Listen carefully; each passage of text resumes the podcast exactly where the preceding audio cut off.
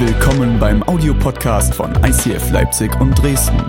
Wenn du Fragen hast oder diesen Podcast finanziell unterstützen möchtest, dann schreib uns an info at icf-leipzig.de.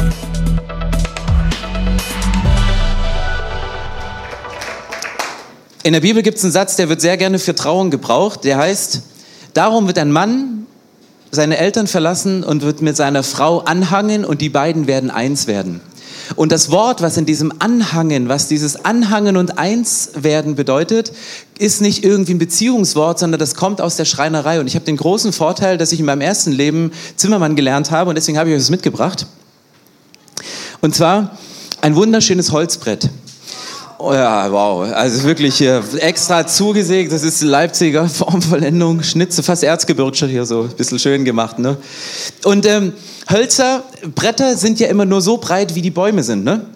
Also ein Baum ist so breit, dann schneidest du ein Holzbrett raus und dann hast du aber ein Problem. Du willst etwas bauen, nämlich wie einen Tisch, der viel breiter ist als ein Holzbrett. Und was macht man dann? Man nimmt viele kleine Bretter und leimt sie aneinander.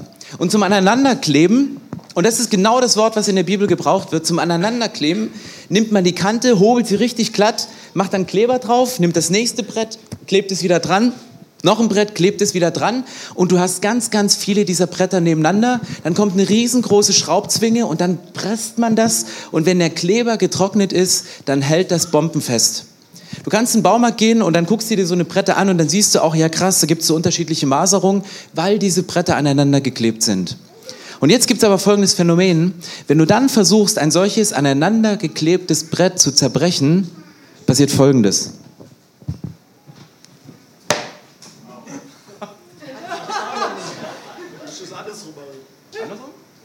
Also alle Knie meinst du? Das geht nicht.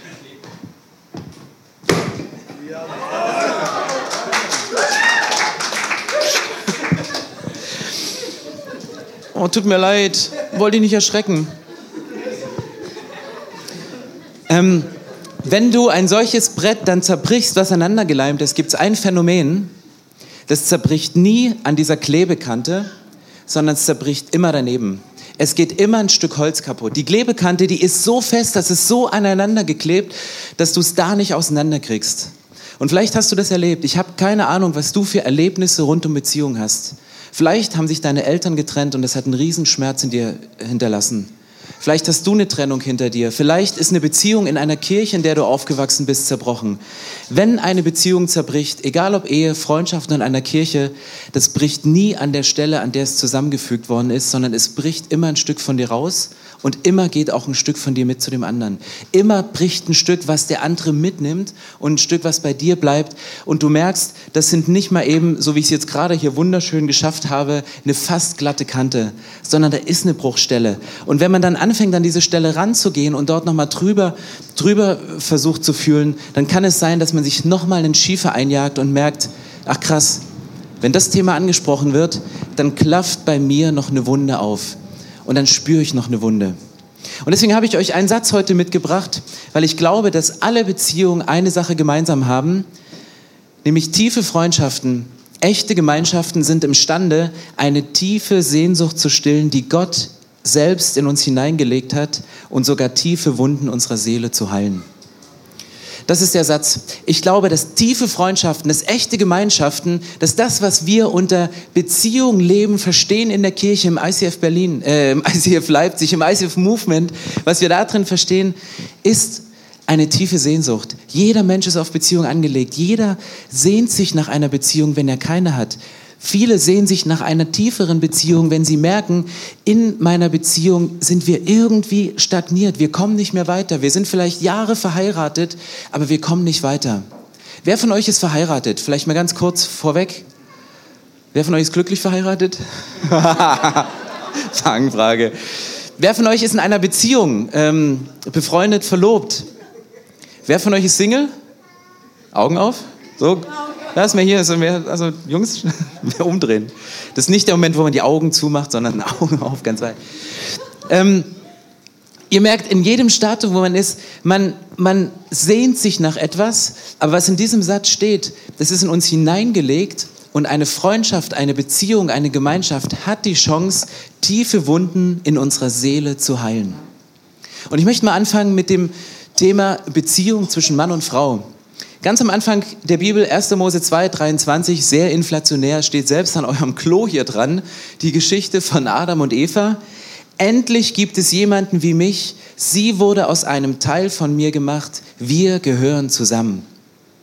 Das ist ein Satz, Adam und Eva, die sehen sich zum ersten Mal, so diese, diese formvollendete Beziehung, wo du vielleicht schon Jahre für betest oder wo du lange gebetet hast und jetzt in dieser Beziehung drin bist und du siehst jemand, endlich ist da jemand wie ich, endlich ist jemand so gemacht.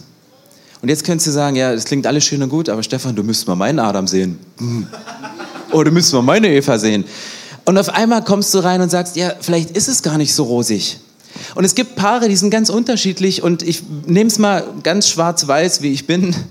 Einmal links, einmal rechts. Ich glaube, wenn sich Menschen finden, dann finden sich entweder Pärchen, wo zwei Menschen sich sehr ähnlich sind vom Charakter und vom Persönlichkeitstyp, oder sie sind sehr unterschiedlich. Diejenigen, die sich sehr ähnlich sind, die haben einen großen Vorteil, die verstehen sehr schnell, wie der andere tickt. Weil wenn du ähnlich bist und der eine geht links, dann weißt du, ah, ich verstehe, du gehst links, das ist so, das mache ich auch immer so.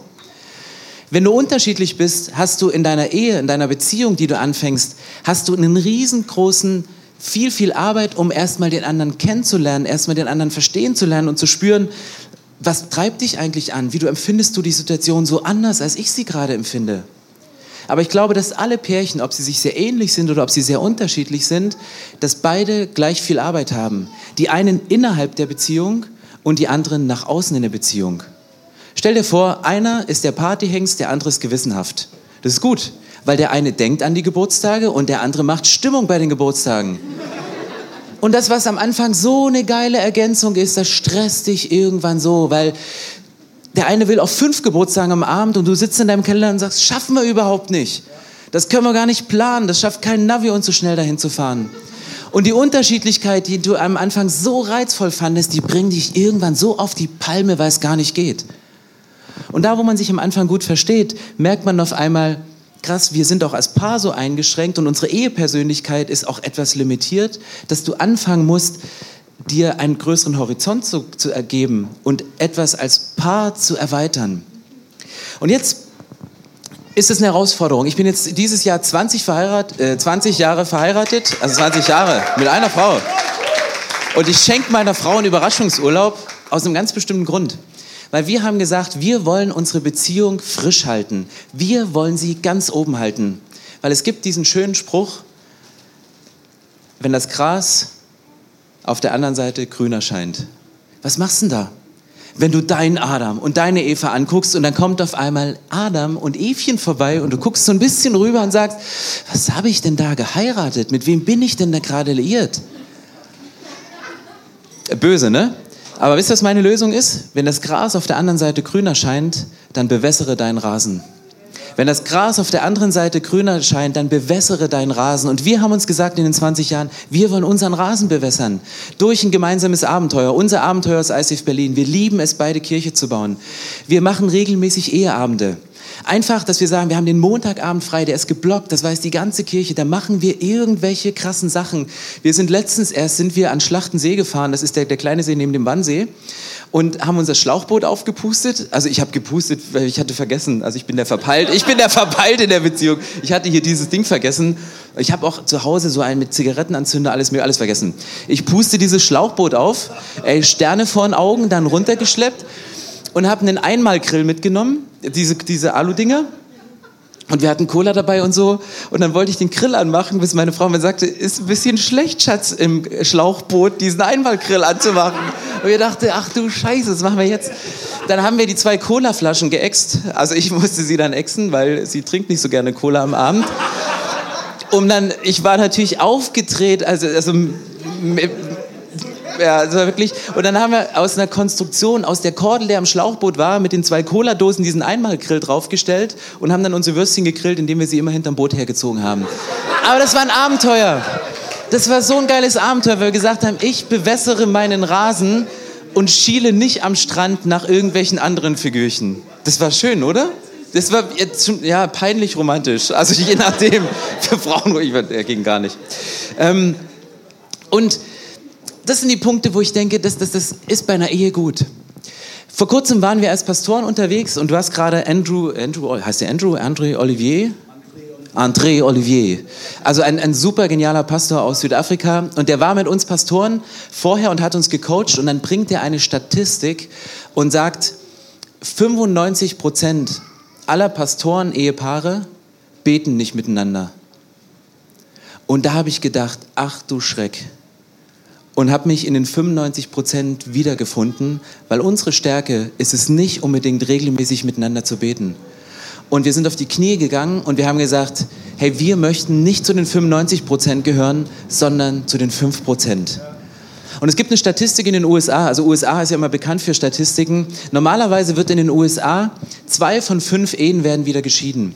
Und dann wurde eine Umfrage gemacht, Menschen, die gemeinsam in eine Church gehen, die miteinander Bibel lesen, die miteinander beten, dass die Scheidungsrate von 2 zu 5 auf 1 zu 1105 sich verändert. Ist jetzt nicht hier irgendwie so glattbügel, weil ich Pastor bin, muss ich das sagen, aber ich glaube, da ist eine Wahrheit drin.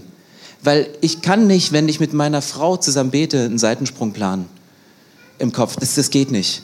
Ich kann nicht, ich muss mich versöhnen mit ihr. Ich muss über kleine Sachen sprechen. Und es sind nicht die großen Sachen, die dich auseinanderbringen, sondern es sind die kleinen und klein und noch eine kleine und noch eine kleine und noch eine kleine. Und wenn du über Wochen und Jahre nicht über die kleinen Sachen sprichst, dann blähen die sich irgendwann auf als Riesengedankengebäude. Vor kurzem war meine Frau in Brasilien, ist zurückgeflogen und hatte acht Stunden Aufenthalt in Rio de Janeiro. Und dann schrieb sie mir eine WhatsApp, meinte, ach, die Zeit ist wie im Fluge vergangen. Ich habe da einen netten Mann kennengelernt, mit dem habe ich mich so gut unterhalten, so tief und gut. Und da ich so, boah, hallo. Und ich dachte so, acht Stunden, solange wir pff, schon ewig nicht mehr geredet. Und alles easy, aber in meinem Kopf hat sich auf einmal ein Gedankengebäude aufgebaut, ein Riesengespenst, wo ich dachte, was geht da los?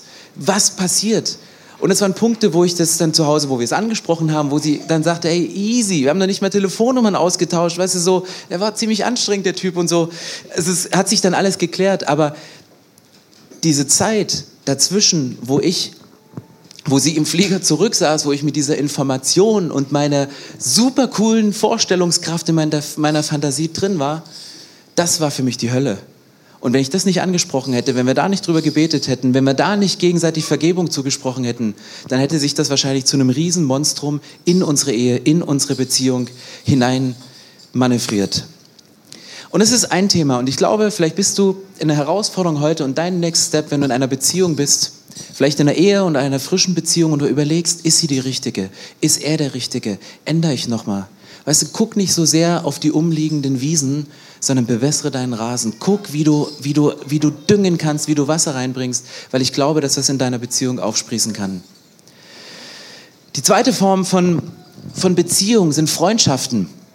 Und ich habe ein Beispiel rausgesucht, Mose und Aaron. Mose und Aaron sind ja eher so bekannt als so Geschäftsbrüder, weil sie mussten zusammenarbeiten. Mose, der war berufen als der Top-Leiter und der brauchte Aaron dann als Ergänzung, weil Mose nicht so gut reden konnte. Aber 2. Mose 4, Vers 14 steht, über die beiden geschrieben, er ist schon unterwegs und kommt dir entgegen, er wird sich von Herzen freuen, wenn er dich wieder sieht. Also das waren nicht nur Kollegen, sondern die hatten eine Beziehung, die hatten eine tiefe Freundschaft, die sind aufeinander zugegangen. Und dann steht ein bisschen weiter in 2. Mose 17, Vers 12, da kommt es zu einer ganz heiklen Gelegenheit und an der kannst du ablesen, wie Freunde reagieren, wenn es schwierig wird. Da steht, mit der Zeit wurden Mose die Arme schwer, da holte Aaron und Hur einen großen Stein, auf dem er sich setzen konnte. Sie selbst stellten sich links und rechts neben ihn und stützten seine Arme, bis die Sonne unterging. Das heißt, du hast hier zwei Freunde, die miteinander unterwegs sind, die etwas Krasses im Reich Gottes bewirken und dann kommt dieser Moment, wo der eine von beiden müde wird, wo der eine von beiden keine Kraft mehr hat, wo der eine nicht mehr kann und der andere muss überlegen, wie kann ich ihn stützen. Die waren zu dem Zeitpunkt oben auf dem Berg und ich weiß nicht, ob auf dem Berg so viele Steine oben waren oder ob die alle im Laufe der Zeit runtergerollt sind und ob Aaron und Hur erstmal einen riesengroßen Stein den Berg in Sisyphus Arbeit hochrollen mussten, damit Mose sich draufsetzt. Als er die Arme gehoben hat zum Beten, um hochzuhalten, stützen sie ihn. Und das ist Freundschaft. Deswegen glaube ich, dass es ganz einfach runtergebrochen ins ICF-Deutsch zwei Sorten von Freunden gibt. Es gibt die Sims und es gibt die Sams. Also ich mach's mal so rum. Die Sims und die Sams. Die Sims sind nicht die, die im Handy drin sind, also auch. Aber Sims sind sehr inspirierende Menschen. Sims sind für mich sehr inspirierende Menschen. Du triffst dich mit denen, die haben immer ein Wort, die haben immer eine Geschichte, wie von, von wie du, so, so, so, wie so, so eine Geschichte von jemandem, der gerade was Krasses mit Gott erlebt. Die haben immer einen Bibelvers, die haben immer einen Eindruck. Und du bist mit denen und du denkst, wann kann ich dich das nächste Mal treffen? Weil es tut mir jedes Mal so gut, wenn ich mit dir spreche. Und dann gibt es aber auch die Sams und das sind sehr abhängige Menschen. Und du hast das Gefühl, jedes Mal, wenn ich sie treffe, dann kostet es mich Kraft. Jedes Mal, wenn ich sie treffe, dann, dann es saugt mich aus. Ich gehe wie K.O. raus. Und deswegen, ich bin nicht der Prediger, der heute sagt, und umgib dich nur mit inspirierenden Menschen, aber halte die Balance. Halte die Balance. Weil du brauchst inspirierende Menschen um dich herum, um aufzutanken. Du brauchst diese Menschen, du brauchst diese Geschichten. Nur in einem depressiven Kontext zu sein, das zieht dich selber mit runter. Aber vielleicht bist du ja die inspirierende Person für den, der gerade ausgelaugt ist. Mal bist du Mose und deine Freunde sind da und bringen dir den Stein und halten dir den Arm hoch. Aber mal bist du auch der Aaron, der sagt, jetzt halte ich mal deinen Arm, jetzt tue ich mal was für dich. Und deswegen, es geht nicht darum, immer on top zu sein, sondern es geht um genau diese Ausgewogenheit, die du bist und die Ausgewogenheiten, die du lebst. Sims und Sams. Und ich springe mal ein bisschen weiter in die Geschichte von Jesus, weil selbst Jesus, das Role Model für Beziehungen, sagt etwas, was mir bisher ein bisschen verborgen geblieben ist. Ich habe mir das Leben von Jesus mal unter der Geschichte von Freundschaft angeguckt. Und bei Jesus gibt es im Laufe der Geschichte gibt's einen Wechsel, wie er mit seinen Jüngern umgeht. Das verändert sich in den drei Jahren, wo er aktiv im Dienst war. Johannes 15, Vers 5 steht, sagt Jesus zu seinen Jüngern, ich nenne euch nicht mehr Diener, denn einem Diener sagt der Herr nicht, was er vorhat. Ihr aber seid meine Freunde, denn ich habe euch alles anvertraut, was ich von meinem Vater gehört habe. Johannes 15 ist so ziemlich in der Mitte, also so zum, so hinter dem mittleren Ende, also am, hinter, der, hinter der Mitte so. Da sagt Jesus, ich nenne euch nicht mehr Sklaven, ich nenne euch nicht mehr Diener. Ich habe euch am Anfang berufen, ihr seid meine Jünger, ihr seid meine Nachfolger. Aber hier sind wir zum Punkt gekommen, ich nenne euch meine Freunde, weil ich teile mit euch Geheimnisse. Ich gebe euch etwas weiter. Und Jesus bleibt sogar bei diesem Freundschaftsdingens nicht stehen, sondern er geht noch weiter. Und am Ende seines Lebens, nach der Auferstehung, bezeichnet er seine Jünger als seine Kinder. Nach der Auferstehung, das Erste, wie er sie anspricht, sie sitzen da so am, am See, am Feuer, da sagt Jesus, Kinder, habt ihr was zu essen? Und ich habe immer gedacht, das ist so eine, so eine Frage, die man stellt, wenn man Hunger hat. So nach dem Motto, ey, drei Tage in dieser Höhle, das, das ist der Magen schon leer. Aber es ist voll die väterliche Frage. Hey Kinder, habt ihr genug zu essen? Geht's euch gut? Habt ihr Nahrung? Habt ihr geistliche Nahrung? Was kann ich für euch tun? Und Jesus ändert seine Beziehung und die wird im Laufe von den drei Jahren immer intensiver, immer tiefer. Und ich möchte es mal zusammenfassen in einem Satz, von dem ich glaube, was, egal ob das deine Beziehung ist, deine Ehe, deine Freundschaft, die frisch angefangen hat, deine Freundschaft, die in die Jahre gekommen ist, oder ob das eine Beziehung ist zwischen einem Freund und einem anderen Freund oder einer Freund und einer Freundin oder Beziehung innerhalb der Church, in der Small Group, mit dem Leiter, zwischen dem Pastor. Ich glaube, das sagt der nächste Satz, Beziehungen, in denen wir uns gegenseitig mit dem Leben Gottes in Berührung bringen, sind Beziehungen, die von gegenseitigem Wohlwollen geprägt sind. Beziehungen, in denen wir uns gegenseitig mit dem Leben Gottes in Berührung bringen. Wenn das ein Fokus ist, wenn du sagst, ich möchte andere mit dem Leben Gottes in Berührung bringen, diesen göttlichen Touch, diesen einen Moment, wo du miteinander betest, wo dem anderen die Hand auflegst, wenn er rausgeht, wo du so ein Momentum schaffst und sagst, ich möchte nicht nur eine zwischenmenschliche Beziehung führen, sondern wir möchten Gott mit reinnehmen, den lebendigen Gott in diese Berührung mit reinbringen.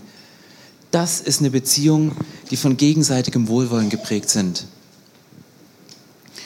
Es gibt einen Seelsorger, Larry Crabb, ich weiß nicht, wer von Ihnen, wer euch, wer, wer ihn von euch kennt. Das ist ein Typ, der hat jahrelang Seelsorge gemacht nach einem ganz bestimmten Schema. Und irgendwann wollte er mal seine Arbeit so ein bisschen evaluieren und wollte rauskriegen, ist das eigentlich effizient, was ich hier mache. Und dann hat er angefangen, Menschen zu befragen, an welcher Stelle seiner Behandlung er, der Knoten geplatzt ist bei ihnen. Und dann fragt er einen Typen, den er lange Zeit in Behandlung hatte, wo er ganz klar wusste, es war die Sitzung, wo bei ihm der Knoten geplatzt ist und wo es eine Veränderung gab. Dann hat er ihn gefragt, hey, wo auf diesem Zeitpunkt bist du verändert worden? Und dann sagte er, das war der eine Nachmittag, wo du mich spontan im Park getroffen hast und wo wir zusammen auf einer Parkbank saßen. Ich muss dich enttäuschen, es war nicht diese Sitzung und nicht die andere Sitzung, es war dieser Moment. Und dieser Typ hat seine ganze Seelsorgepraxis verändert. Er hat komplett alles verändert. Und er sagt später in einem Zitat, das tiefste Sehnen jedes Menschen geht dahin, jemanden zu haben, der sich vorbehaltlos an uns freut, der die Ressourcen hat, die uns fehlen und für den es keine größere Freude gibt, als uns daran teilhaben zu lassen. Das tiefste Sehen jedes Menschen geht dahin, jemanden zu haben, der sich vorbehaltlos an uns freut und der die Ressourcen hat, die uns fehlen und für den es keine größere Freude gibt, als uns daran teilhaben zu lassen. Das ist Freundschaft. Das ist Beziehung auf dem tiefsten Niveau. Du hast etwas, was der andere braucht. Und du kannst etwas geben, was an dieser Stelle fehlt. Und das entwickelt sich in Beziehungen, in Freundschaften. Und das ist jetzt die Frage, ich werde es versuchen, in zwei Punkten zusammenzufassen, was du in jeder Ebene von Beziehung einziehen kannst, was du in jeder Ebene von Beziehung durchleben kannst. Weil ich glaube, eine echte Gemeinschaft, eine echte Beziehung, einen echten Next Step kannst du in zwei Punkten gehen. Weil ich glaube, dass Gemeinschaft ist ein Ort des kompromisslosen Wohlwollens. Eine echte Gemeinschaft, eine echte Freundschaft, eine echte Beziehung ist ein Ort von kompromisslosem Wohlwollen, wo du denkst, der andere meint es gut mit mir. Der andere, ich denke nicht schlecht. Wenn meine Frau eine acht Stunden mit jemandem auf dem Flughafen verbringt, dann gehen nicht meine negativen Gedankenbeute hoch, sondern die positiven. Und das ist für mich ein Punkt, wo ich merke, der Punkt, der trifft mich vor allen Dingen in der Church. Wenn es Leute gibt, die mir mal ein Feedback geben, wenn es Leiter gibt, von denen ich überlege gerade, sind sie noch auf der Spur, sind sie noch on track? Und das sind die Punkte, wo ich merke, wie schnell sich bei mir negative Gedankengebäude aufbauen, wie schnell ich auf einmal merke, in welche Richtung es abdriftet und ich nicht mehr das Gefühl habe, Menschen sind für mich. Wenn du Wohlwollen üben willst, gibt es fünf verschiedene Punkte. Ermutigung, gesundes Feedback, Respekt, ich wiederhole es gleich nochmal. Zeichen des Bundes und das Telefonzeichen. Ermutigung. Wenn du eine Kultur des Wohlwollens hast, dann kommst du jedes Mal, wenn du in eine Beziehung gehst, sagst du, hast du einen Punkt, wo du einen anderen ermutigst. Genial gemacht. Coole Jeansjacke hast du heute wieder an. Hammerschuhe, die grüne Farbe, die passt so zu deinen braunen Augen. Hammer. Immer ein Punkt der Ermutigung. Ich glaube, wohlwollende Beziehungen sind auch die Punkte, wo du dem anderen mal sagen kannst, hey, das das, das ist wichtig und ich muss es zu dir sprechen. Respekt, also das ist das gegenteilige Zeichen von Respekt. Aber der andere fühlt sich von dir respektiert. Der Ringfinger ist das Zeichen des Bundes. Dein Freund weiß, dass in der Beziehung, in dem Bund, dass das, was er zu dir ausspricht, dass das in der Beziehung bleibt. Aber es ist auch der Freund, den du zu jeder Tages- und Nachtzeit anrufen kannst, wo du genau weißt, ich kann den nachts um zwei anrufen, wenn es mir richtig dreckig geht und er fühlt sich nicht genervt. Das ist der Freund, von dem du weißt, den rufe ich an, wenn ich mich nicht mehr nach Hause finde nach einer zu langen Party, wo alles kaputt gegangen ist. Das ist gegenseitiges Wohlwollen. Aber Gemeinschaft ist auch ein Ort von kompromissloser Ehrlichkeit. Und ich habe euch noch ein Bild mitgebracht, was ihr vielleicht kennt, das sogenannte Johari-Fenster. Das ist das Fenster unserer Persönlichkeit und ich möchte es gar nicht groß ausweiten, aber unsere Persönlichkeit besteht aus diesen vier verschiedenen Bereichen. Es gibt Sachen, die sind dir bekannt und die sind anderen Menschen bekannt. Das ist deine öffentliche Person. Es gibt Sachen, die kennst du selber von dir, aber die versteckst du bewusst vor anderen, die sind anderen unbekannt. Und das sind deine Geheimnisse. Und dann gibt es Sachen, die, die weißt du nicht, aber andere sehen es. Du bist da blind, das ist wie ein blinder Fleck. Andere sagen die ganze Zeit, oh Mann, wieso sieht der das nicht? Aber es sind auch die Sachen, die wir uns meistens nicht trauen, dem anderen zuzusprechen, dem anderen zu sagen. Und dann gibt es einen ganz großen Bereich, das Unbekannte, was du nicht weißt und was der andere nicht sieht. Und wenn die beiden Punkte, die ich gerade zusammengenommen habe, zusammenkommen, nämlich eine Gemeinschaft, ein, ein kompromissloses Wohlwollen und eine kompromisslose Ehrlichkeit. Was passiert dann mit diesem Fenster? Wenn du in einer Gemeinschaft bist, in einer Beziehung, in einer Ehe, in einer Kirche, wo du weißt, ich bin geliebt, ich bin angenommen. Kirche ist der Ort, wo ich bin, weil ich da bin, wo ich geliebt werde, einfach nur, weil ich da bin. In diesem Ort fängst du an, mehr von dir preiszugeben. Fängst du an, über Geheimnisse zu sprechen? Fängst du an, über verborgene Sachen zu sprechen? Bekennst du Sünden? Gehst du zu Jesus und sprichst über deine Geheimnisse? Und was passiert in diesem Fenster? Dieser Pfeil, der hier ist, geht auf einmal nach unten, weil das Feld deines Geheimnisses wird kleiner. Genauso der blinde Fleck, wenn es Freunde gibt in deinem Leben, wenn dein Ehepartner dir in dein Leben reden darf und du das nicht durch Macht und Druck ausbügelst und draußen hältst, wenn dein Pastor, wenn dein Kleingruppenleiter, wenn du ihm die Erlaubnis gibst, in dein Leben zu sprechen, um blinde Flecken anzusprechen, dann geht dieser Pfeil ebenfalls nach rechts und der blinde Fleck wird kleiner. Und was passiert an diesem Punkt?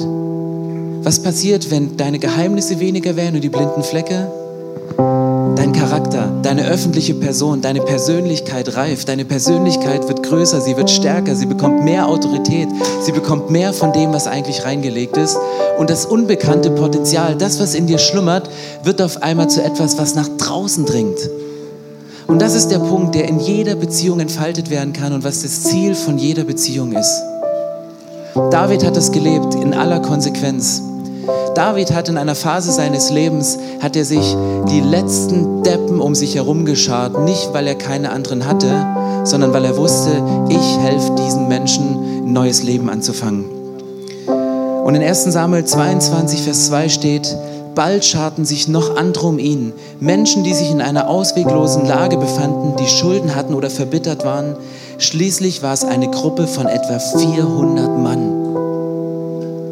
David ist umgeben von Menschen, wo du sagen würdest, die fallen alle in die Kategorie Sam, weil die saugen mich aus. Der eine braucht Geld, der andere braucht ein Seelsorgegespräch, der andere braucht wieder dieses. Ich kann nicht mehr, ich will nicht mehr.